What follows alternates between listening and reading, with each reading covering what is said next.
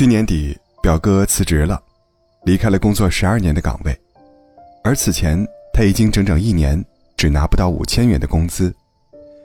原本以为情况会好转，可十二个月过去了，却看不到任何希望。年后，表哥去到朋友介绍的公司，准备重整旗鼓，干出点名堂。想着一边减轻家里的负担，一边撑起自己的脸面。但一切并没有如想象那般顺利。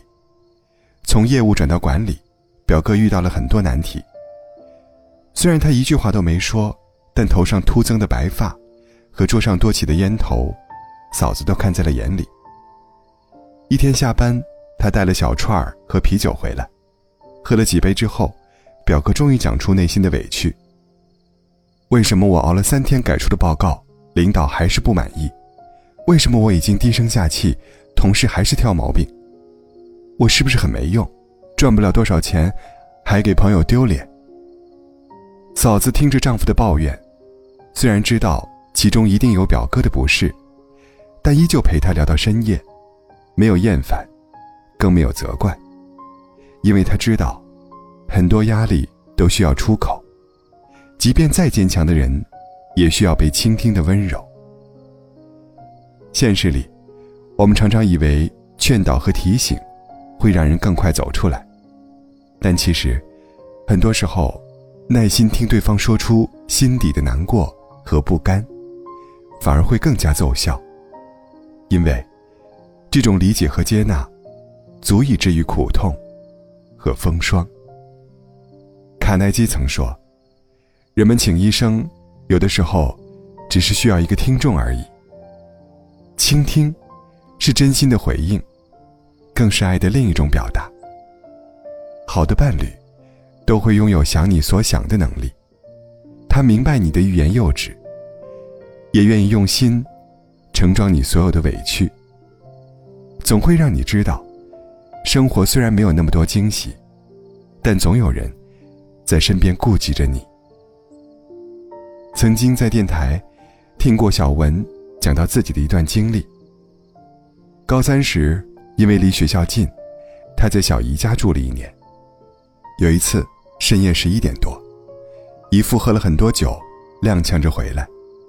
小姨听到钥匙的声音，立刻跑过去，刚一推开门，姨父就吐了满地。嘴里还念叨着：“快去给我倒杯水，再给我煮碗面。”小姨扶着他躺下，擦完地就去厨房忙活了。再到姨父吃完，时间已是凌晨三点。而第二天，小姨又是早早起来，准备好了大家的早餐，没有一丝无奈和不满。这件事，小文之所以记到现在，是因为当时的他特别不理解。为什么姨父这样无理，小姨却依旧惯着他？后来一次聚会上，他问起这件事，小姨说：“你只看到了姨父不堪的一面，但却不知道这背后他付出了多少。因为争取一份订单，他必须喝下他不想喝的酒。为了这个家，他一个人咽下了太多的苦。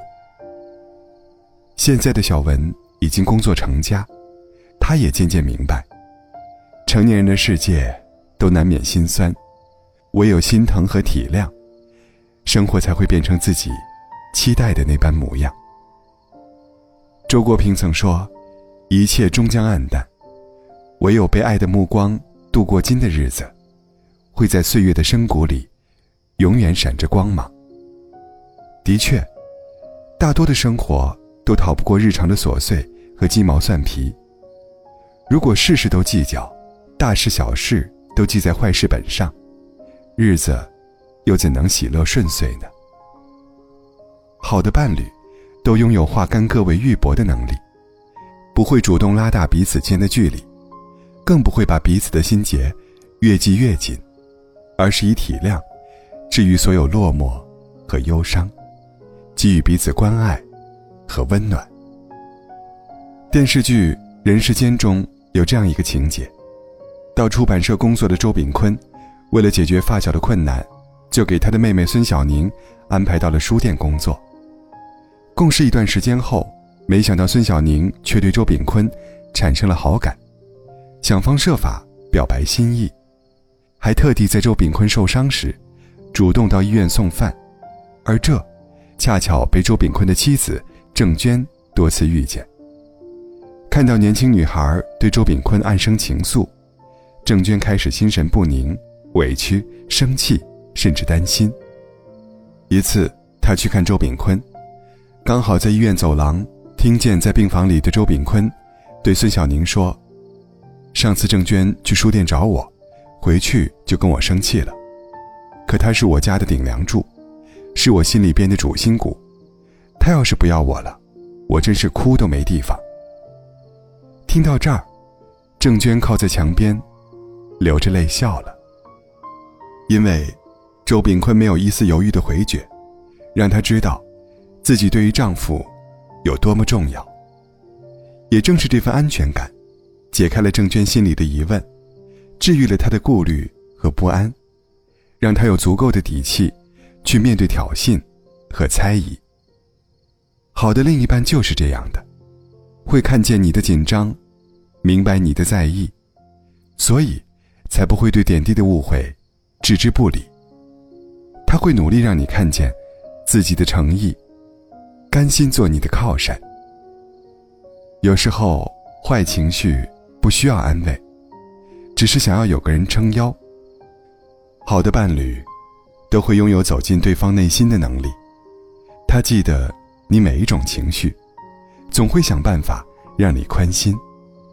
让你有更大的勇气面对世界，成为自己。日子琐碎，每个人都会遇到难处，心事繁杂，常有慌张不定的时候。岁月漫长，生活总是难免不如意。而好的伴侣，就像是世上的另一个我，明白心中藏有的那些难过、心酸和在乎，然后。换做心理医生的角色，在不易的生活里，给你递上一份温暖，将信任和理解化作良方，直到药到病除。希望我们都能够成为和遇见这样的伴侣，不计较，不内耗，以爱治愈这世间所有的忧伤。